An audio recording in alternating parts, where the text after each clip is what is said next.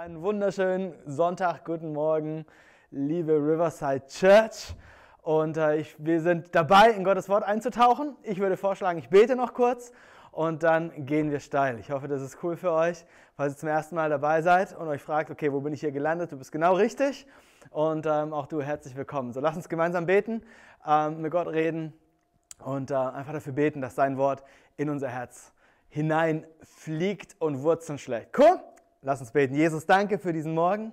Gott, danke dafür, dass du da bist und mein Gebet ist, dass dein, dass dein Wort Dinge in unserem Leben bewirkt, ähm, was niemals sonst zustande kommen würde. Gott, ich bete, dass du, dass du sprichst zu jeder einzelnen Person, die, die gerade zu Hause ist oder unterwegs ist, im Auto ist, im Urlaub ist, im Wohnwagen ist, im Flugzeug, Space Shuttle, wo auch immer diese, diese Aufnahme gesehen wird, wo auch immer dieser Gottesdienst verfolgt wird. Mein Gebet ist, dass, dass du sprichst zu jeder einzelnen Person, dass du uns ermutigst, dass du uns neue Hoffnung schenkst. Gott, dass wir mehr von dem sehen können, was du für uns vorbereitet hast. Im Namen von Jesus. Amen. Amen, so cool.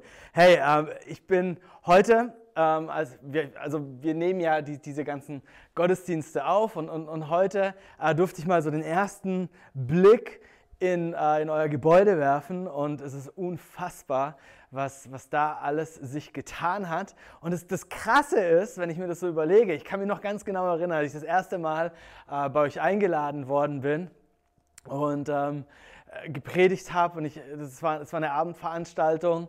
Ähm, und es war, war absoluter Hammer zu sehen, was für eine Leidenschaft da ist von euch. Und, und, und jetzt siehst du, wie das Ganze, was, was damals in eurem im Herzen war, was ihr, was ihr gesehen hattet, was, was eure Leiter gesehen haben, ähm, auf einmal siehst du, wie das Ganze Realität wird. Und äh, der, der Gottesdienstsaal ist der absolute Hammer. Wir haben heute, also wir, damit meine ich Jascha und ein paar Leute. Ich, ich ähm, war zu faul, ich bin oben geblieben im, im äh, im Wohnzimmer, aber die haben, die haben die Heizkörper runtergetragen und, und reingetragen und geholt und, und, und überall an allen Ecken und Enden passieren so viel gute Sachen. Das Foyer sieht unfassbar cool aus, jetzt schon. Äh, und die Außenfassade, äh, mega, absoluter Kracher. Ich bin so begeistert. Und ähm, für mich ein Riesenvorrecht mit euch gemeinsam auf dem Weg sein zu dürfen. Und ich, ich, ich verspreche euch, das ist nur der Anfang von dem, was Gott vorhat für euch als Kirche. Aber während er das vorhat für euch als Kirche, bin ich davon überzeugt, dass er nicht nur Pläne für uns als Kirche hat, als, als große ähm, Organisation, sondern ich glaube, er hat einen Plan für dich. Selbst wenn du nicht Teil bist von dieser Kirche, selbst wenn du von irgendwoher kommst, selbst wenn du aus Süddeutschland kommst, selbst wenn du aus der Schweiz kommst, aus Österreich kommst, ähm, Gott hat einen Plan für dich. Und, ähm, und, und ich glaube, dass die Pläne, die Gott für uns hat, immer mit dem zu tun haben, was wir fähig sind zu sehen. Was bedeutet es? Bedeutet es, dass ich alles immer vorhersehen kann, was Gott tun möchte? Natürlich nicht, das ist nicht mein Punkt. Aber ich glaube, dass, ähm, dass, dass es wichtig ist, dass wir lernen, auf das zu hören und das zu sehen, äh, was, was Gott tun möchte. Ich war als Kind, ich bin am Bodensee groß geworden und ähm, als Kind war ich eigentlich jeden Tag im Sommer am See, zumindest gefühlt, jetzt so aus der Retrospektive gesehen. Und ich konnte nicht lesen natürlich, bevor ich in die Schule gekommen bin. Aber wir hatten immer, wenn ich ein Eis wollte, wusste ich immer ganz genau, welches Eis ich will, weil es gab damals bei diesem Eiskiosk, gibt es auch heute noch immer diese kleinen Bildchen. Und da waren die verschiedenen Eissorten drauf und, und ich habe immer gesagt, hey, ich möchte das da oder ich möchte das da oder ich möchte jenes. Und, und ich habe immer drauf gezeigt. Ich habe ich hab immer gesehen, was ich, was ich will und habe dann in den meisten Fällen zumindest auch das bekommen. Ähnlich ging es mir, ähm, als ich meine Frau vor zwölf Jahren zuallererst gesehen habe. Ich habe sie gesehen und irgendwie in mir drin habe ich gedacht, okay, die, diese Frau, die möchte ich besser kennenlernen. Als ich sie besser kennengelernt habe, habe ich gewusst, mit dieser Frau möchte ich für den Rest meines Lebens zusammen sein. Ich, ich habe ich hab sie gesehen und aufgrund dessen, was ich gesehen habe, wusste ich irgendwann, was ich will. Dabei habe ich das nicht mit meinen physischen Augen gesehen, verstehst du? Sondern was ich damit meine, ist, ich habe das mit meinem Spirit gesehen. Ich habe das von meinem inneren Auge gesehen. Und es ist eine Fähigkeit, Dinge vor seinem inneren Auge zu sehen. Äh, mein Punkt ist nicht der, dass ich sage, du kriegst alles, was du siehst. Das wäre ein bisschen vermessen zu sagen, richtig? Also du kriegst nicht alles, was du siehst, aber ich würde behaupten, was du nicht siehst, kannst du auch nicht kriegen. Was du, wofür du nicht träumst, wofür dein Herz nicht schlägt, wird, wird nicht passieren. Die, die Dinge, weißt du, ähm, die, die du nicht für dich sehen kannst, die werden nicht passieren. Das bedeutet mit anderen Worten, wir müssen eine Fähigkeit entwickeln, Dinge zu sehen. Und deshalb lesen wir, glaube ich, auch in Apostelgeschichte 2, Vers 7 folgenden Vers. Ich möchte mit euch gemeinsam äh, lesen. Und wir lesen folgendes. Am Ende der Zeit, Entschuldigung, Vers 17, nicht Vers 7, Apostelgeschichte 2, 17. Am Ende der Zeit, so sagt Gott, werde ich meinen Geist über alle Menschen ausgießen. Und, und hier ist was passiert, okay? Hier ist was passiert. Dann, wann? Wenn ich meinen Geist ausgegossen habe, dann werden eure Söhne und Töchter prophetisch reden, die Jüngeren unter euch werden Visionen haben und die Älteren prophetische Träume. Die, die Jüngeren werden Visionen haben und die Älteren prophetische Träume. Die, die, die, die Jüngeren und die Älteren. Ihr, ihr werdet etwas sehen, was noch nicht da ist. Ihr werdet durch die Kraft des Heiligen Geistes, werdet ihr Visionen haben. Jetzt, eine Vision bedeutet nicht zwangsläufig, dass du irgendwie in einem Trance-Zustand bist und irgendwo da draußen bist und uh, out there und äh, nicht mehr in deinem Körper und irgendwelche komischen Visionen hast. Das ist nicht das, was bedeutet, okay? Sondern eine Vision zu haben bedeutet nichts anderes als einen Traum zu haben. Bedeutet nichts anderes als, ich kann etwas sehen, ohne dass es bereits da ist. Ich habe meine Frau kennengelernt und ich konnte uns als Familie sehen, ohne dass wir Kinder hatten. Aber ich wusste irgendwann, der Tag wird kommen. Ich, ich konnte es sehen. Und das ist genau das, was, was diese Bibelstelle hier, hier meint. Der Heilige Geist schenkt Visionen. Und dann passiert etwas. Wenn wir diese Visionen bekommen, dann fangen wir an, Dinge zu sehen. Und dadurch, dass wir Dinge sehen, bewirkt es etwas in uns. Diese Visionen bewirken Glauben. Nämlich, dass wir merken, wow, ich glaube, das ist möglich. Ich glaube, dass, dass, dass es wirklich in die, ich kann es nicht so richtig glauben, aber trotzdem glaube ich. ich. Ich weiß nicht so richtig, wie das passieren soll, aber trotzdem glaube ich, dass es passiert. Und, und dieser Glaube wiederum produziert Taten. Dadurch, dass ich beginne, etwas zu glauben, fange ich an, dafür zu arbeiten. Und diese Taten schaffen Resultate. Und, und das so, so funktioniert, so funktioniert Glaube. Es ist Gott selbst, der eine Vision schenkt, der uns Träume in unser Herz gibt. Und es ist unsere Aufgabe nachher zu glauben, zu sagen, yes, wir, wir gehen dafür, wir setzen dieses, was, wofür wir glauben, in Taten um. Und diese Taten schaffen unsere Realität, in der wir leben. So, Taten schafft Realität. Es gibt Menschen, die sagen, ah, ich muss es erst sehen, bevor ich es glauben kann. Ich, ich, weißt, ich, ich kann nicht glauben. Ich, kann, ich, muss es, ich muss es erst sehen, bevor ich glauben kann. Aber Tatsache ist, du musst es nicht erst sehen, bevor du es glauben kannst, sondern du musst es zuerst glauben, bevor du es sehen kannst. Du musst es erst glauben, bevor du es in Realität hast. Oh, ich muss es erst sehen. Wirklich? Wirklich? Nee, nee. Ich glaube, du musst erst sehen, bevor du glaubst. Weil du wirst sehen, nicht das Sehen führt zum Glauben, sondern das Glauben führt zum Sehen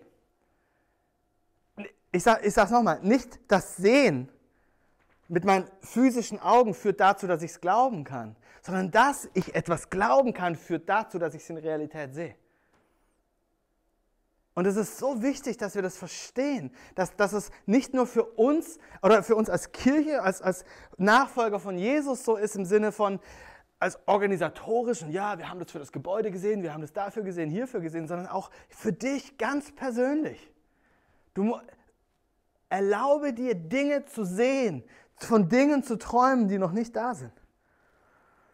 Es gibt diesen einen Jünger im Neuen Testament, der hat irgendwie die Party verpasst. Der, der, der tut mir irgendwie leid, weißt du? Ich, ich, weiß nicht, ob du, ob du solche Situationen kennst. Ich kenne solche Situationen.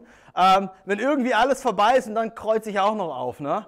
Und, und, das ist die Situation, Jesus ist auferstanden von Toten, alle Jünger waren zusammen. Ähm, alle? Nicht alle.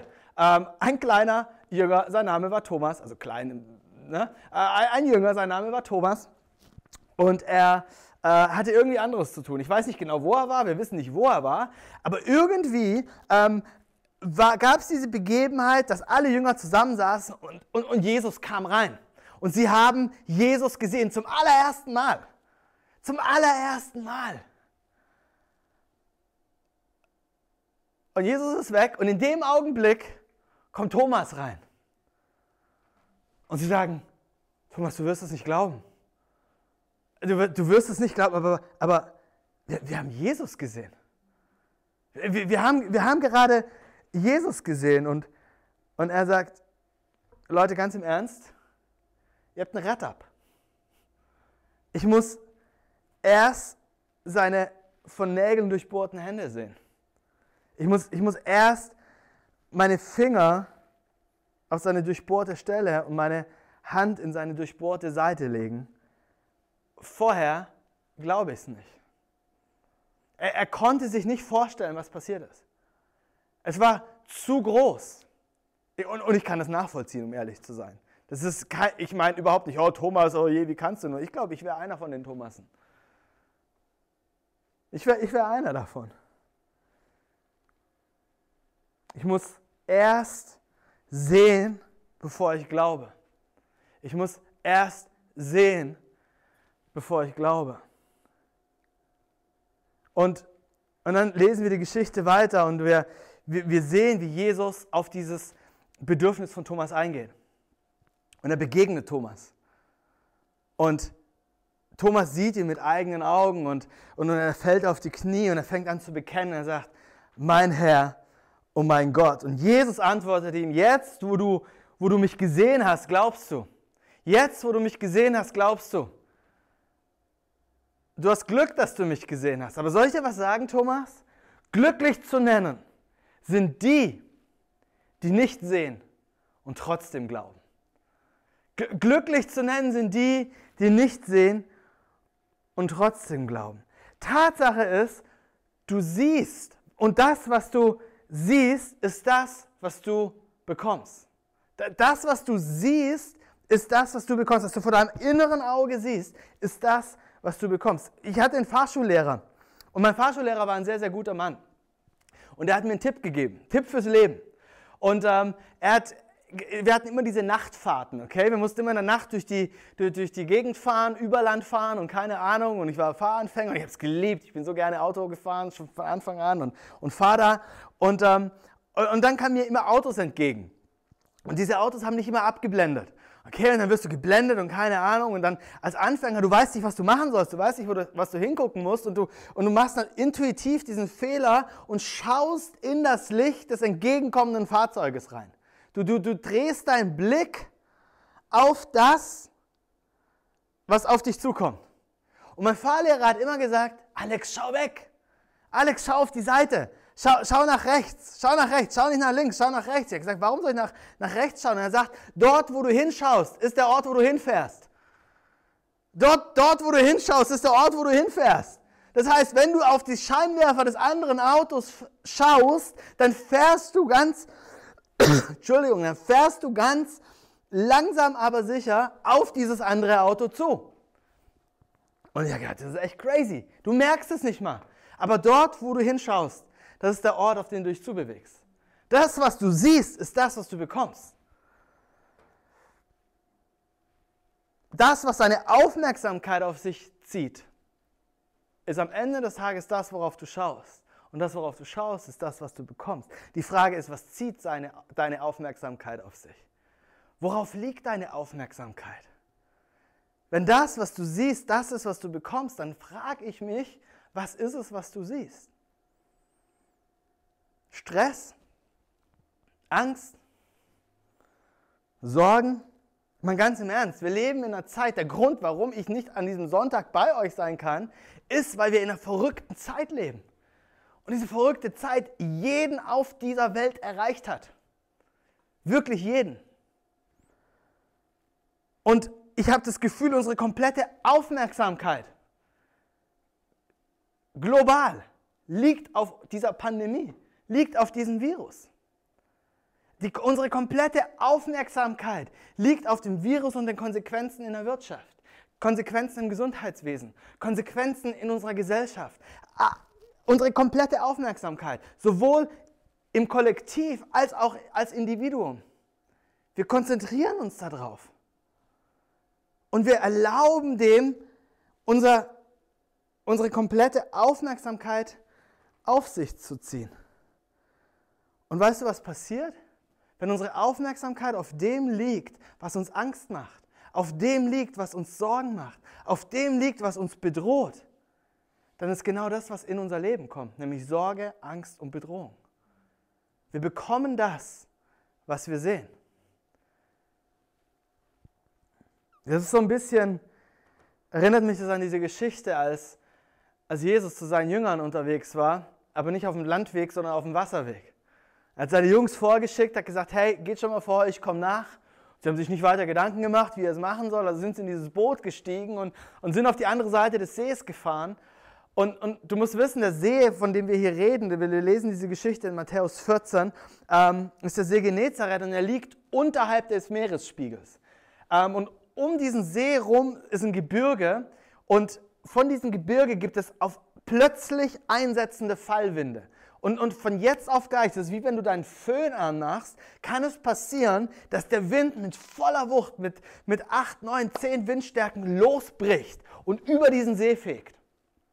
Und genau das ist passiert. Sie waren mitten auf dem, auf dem See, es war dunkel, es war Nacht. Sie wussten nicht so richtig, sie hatten die Orientierung verloren. Und rechts und links waren Wellen und es war eine lebensbedrohliche Situation. Und sie kämpfen und sie kämpfen und sie kämpfen. Und auf einmal sehen sie, wie Jesus auf diesem Wasser, auf dieser unruhigen Situation, auf diesem Tohuwabohu, auf sie zuläuft. Und er sagt, Jungs, Jungs, macht euch keinen Kopf, ich bin's. Komische Situation. Was noch komischer ist, ist, dass einer von den Jüngern, Petrus, zurückruft. Wenn du es wirklich bist, dann befiehl mir, auf dem Wasser zu dir zu kommen. Kennst du das, wenn du irgendwie was rausrufst und in dem Augenblick merkst du, oh, ich, muss die Worte wieder zurückziehen? Das war wahrscheinlich bei Petrus gerade der Fall. So, nein, was habe ich gesagt? Was habe ich gesagt? Und Jesus sagt, okay, alles klar. Challenge accepted. Komm. Also was macht Petrus? Er, er steigt aus diesem Boot und, und, und er checkt, okay, geht, funktioniert das Wasser, trägt das Wasser, hält das Wasser, ja, alles cool, okay. Und, und, und er geht los, er geht auf Jesus zu, einen Schritt nach dem anderen, nach dem anderen, nach dem anderen. Aber auf einmal wendet sich sein Blick weg von Jesus auf die Welle. Und er beginnt zu sinken. Wir lesen hier in Matthäus 14, Vers 30, als er den starken Wind, was? Den starken Wind hörte? Nee. Den starken Wind spürte? Nee. Als er den starken Wind sah, was er gesehen hat, sein Augenmerk hat sich weggerichtet von Jesus hin zum Wind. Und was ist passiert automatisch? Er begann zu sinken. Er begann zu sinken. Ich weiß nicht genau, wie es dir geht in deinem Leben. Wenn ich beginne zu sinken, dann muss ich nur ganz kurz gucken, wohin ich schaue. Und es ist immer so, immer, ohne Ausnahme, dass ich dann sinke, wenn mein Blick von Jesus weg ist. Immer. Ich, ich beginne nicht zu sinken, wenn die Wellen hoch sind. Ich beginne nicht zu sinken, wenn der Wind stark ist. Ich beginne nicht zu sinken, wenn ich schlechte Nachrichten bekomme. Ich beginne nicht zu sinken, wenn, ich, wenn, wenn Aufträge wegbrechen. Ich beginne nicht dann zu sinken, wenn ich, wenn ich mit Schmerz konfrontiert bin. Weißt du, wann ich beginne zu sinken in meinem Leben? Ich beginne dann zu sinken, wenn mein Blick von Jesus weg ist. Das ist dann der Punkt, wo ich zu sinken beginne. Nicht wegen den Umständen, nicht wegen dem, was da draußen passiert, sondern wegen dem, was hier drin passiert. Und ich liebe, wie Jesus reagiert. Jesus sieht die Situation, er checkt die Situation. Und Petrus ruft noch, hilf mir! Jesus, hilf mir! Und Jesus nimmt ihn bei der Hand und er stellt ihn wieder auf beide Füße, aufs Wasser, wohin sonst. Und er sagt, du Kleingläubiger, warum hast du gezweifelt? Was, warum hast du weggesehen? Warum hast du deinen Blick nicht auf das gerichtet gelassen, worauf dein Blick schon immer gerichtet war, als du aus dem Boot gestiegen bist? Wir alle haben, haben großartige Ambitionen. Wir möchten etwas erreichen, wir möchten irgendwo hin, wir haben Träume, wir haben Wünsche und wir steigen voller Enthusiasmus los und, und viele von uns im Glauben. Aber irgendwas passiert unterwegs. Irgend so ein kleiner, dummer Virus, der den gleichen Namen hat wie eine Biermarke.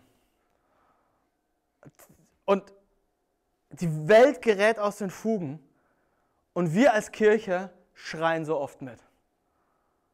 Dabei sind wir doch diejenigen, die wissen, worauf unser Blick geruht sein muss.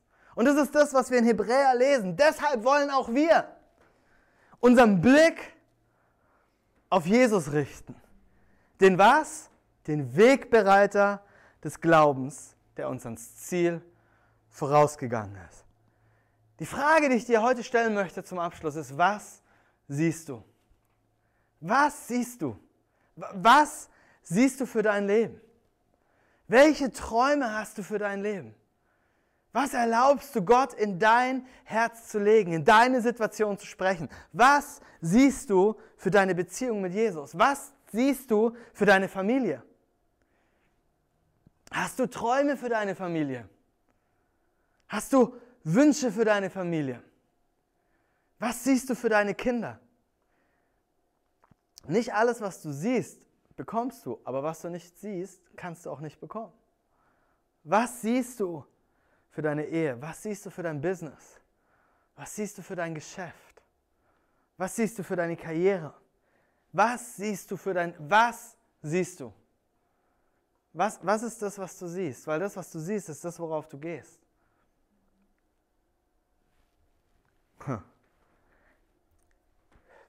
Ich habe manchmal das Gefühl, dass, dass wir aufhören, groß zu träumen, weil wir Angst davor haben, enttäuscht zu werden. Wir verschließen lieber unsere Augen vor den Träumen, die da sind, aus Angst zu versagen. Wir begehen sozusagen, ich weiß nicht, ob ich das so sagen kann, aber wir wählen die schlechtere Alternative. Wir, wir wählen den Verlust vor, dem Angst zu, vor der Angst zu verlieren. Wir schießen lieber ein Eigentor aus Angst, dass der Gegner uns ein Tor reinhaut. Wir, wir, wir hören auf zu träumen, weil wir Angst haben, oh, was, ist, was ist, wenn ich enttäuscht werde? Was ist, wenn es wieder nicht klappt? Aber lass mich dich ermutigen, es gibt Träume, die Gott hat für dein Leben. Und diese Träume, die Gott hat, die schenkt er dir direkt. Apostelgeschichte 2, es ist der Heilige Geist, der uns diese Träume schenkt, der uns diese Visionen schenkt. Und diese Visionen sind es, die Glaube in uns hervorbringen. Alles, was wir sehen um uns herum, ist, weil irgendjemand Vertrauen hatte, dass es funktionieren wird und losgegangen ist. Vision schenkt Glaube und Glaube provoziert Taten. Taten kreieren unsere Realität. Sie schaffen Realität. Was siehst du? Worauf schaust du in dieser Zeit? Lass mich dich ermutigen. Lass mich dich ermutigen. Schau auf Jesus. Den Wegbereiter des Glaubens, der ans Ziel vorausgegangen ist. Schau auf ihn und erlaube ihm, dich zu führen, wo auch immer du bist, an das Ziel, was er für dich vorbereitet hat. Und vielleicht bist du an einem Ort, ich weiß nicht genau, wo du physisch bist, aber an einem Ort in deinem Herzen, wo du merkst, okay, ich, ich kenne den Jesus gar nicht. Ich, ich habe vielleicht mal von ihm gehört, ich war vielleicht im Rallye-Unterricht oder bei einer Hochzeit oder mal in der Kirche, an Weihnachten, was auch immer. Ich, ich habe von Jesus gehört, aber, aber wenn ich dich fragen würde, ob du ihn kennst, dann könntest du diese Frage nicht mit Ja beantworten. Dann bin ich so froh, dass du immer noch zuschaust. Weil wenn du ihn kennenlernen möchtest, wenn du wissen möchtest, wer dieser Jesus wirklich ist, dann ist es die einfachste Sache der Welt. Alles, was wir, was wir dafür brauchen, ist, ist ein offenes Herz. Ein offenes Herz und die Bereitschaft, ihn mit unseren Augen des Herzens zu sehen. Hier ist, was Paulus schreibt, ein großartiger Mann Gottes. Er sagt, ich bete, dass Gott euch die Augen des Herzens öffnet, damit ihr erkennt. Damit ihr erkennt. Gott zu erkennen ist nichts, was wir selber tun können, sondern Gott zu erkennen ist etwas, was er uns schenkt. Er muss unsere Augen des Herzens öffnen. Und das ist genau das, was ich lieben würde, mit dir zu tun. Dieses Gebet zu sprechen, dass Gott dir die Augen des Herzens öffnet. Dass du nicht einfach nur noch eine weitere Predigt gehört hast, dass du nicht einfach nur ein bisschen religiöser warst, sondern dass du Gott selber kennenlernen wirst, dort, wo du jetzt bist, in deiner eigenen Situation, was auch immer das bedeutet. So, vielleicht können wir gemeinsam beten, einfach da, wo du bist. Ich bete vor, ich werde dieses Gebet sprechen, aber du kannst meine Worte zu deinem Gebet machen. Und Gott wird dort an dem Ort, wo du bist, dir begegnen. Das verspreche ich dir. So wollen wir gemeinsam beten? Ich bete vor, du betest mit, wo auch immer du bist. Wir werden gemeinsam beten und glauben, dass Gott in dein Leben kommt. Okay? So, Jesus, danke dafür, dass du es gut meinst mit uns. Danke dafür, dass du einen Plan hast für unser Leben. Gott, ich bete, dass du jeder einzelnen Person, die dich jetzt braucht, die dich jetzt sucht, Gott, ich bete, dass du jeder Person vergibst, dass du jeder Person hilfst. Gott, ich bete, dass du jeder Person begegnest. Jesus, ich bete, dass jede einzelne Person, die jetzt gerade ihr Herz öffnet, Gott, ich bete, dass du die Augen des Herzens öffnest, dass diese Person dich jetzt kennenlernen kann, diese wunderbaren Männer und Frauen, diese, diese Kinder, wo auch immer wir sind, diese Senioren, wer auch immer es ist, wer auch immer uns gerade hört. Gott, ich bete, dass du ihr jetzt begegnest. Und so wie unser Herz auch offen ist, so wie wir geöffnet sind dafür, dass du hineinkommst in unser Leben, so bete ich, dass du Raum einnimmst und dass du Dinge veränderst. Gott, dass du uns einen neuen Anfang schenkst, einen neuen Start schenkst, dass du uns die, die, Dinge, die in der Vergangenheit falsch gelaufen sind, vergibst, dass du uns vergibst, dass wir nichts mit dir zu tun haben wollten. Aber ab heute, Jesus, wollen wir dich besser kennenlernen und wollen wir dir hinterherlaufen und wollen unser Blick auf dich gerichtet lassen, weil wir wissen, dass du gut bist, dass du uns liebst. Im Namen von Jesus. Amen. Amen.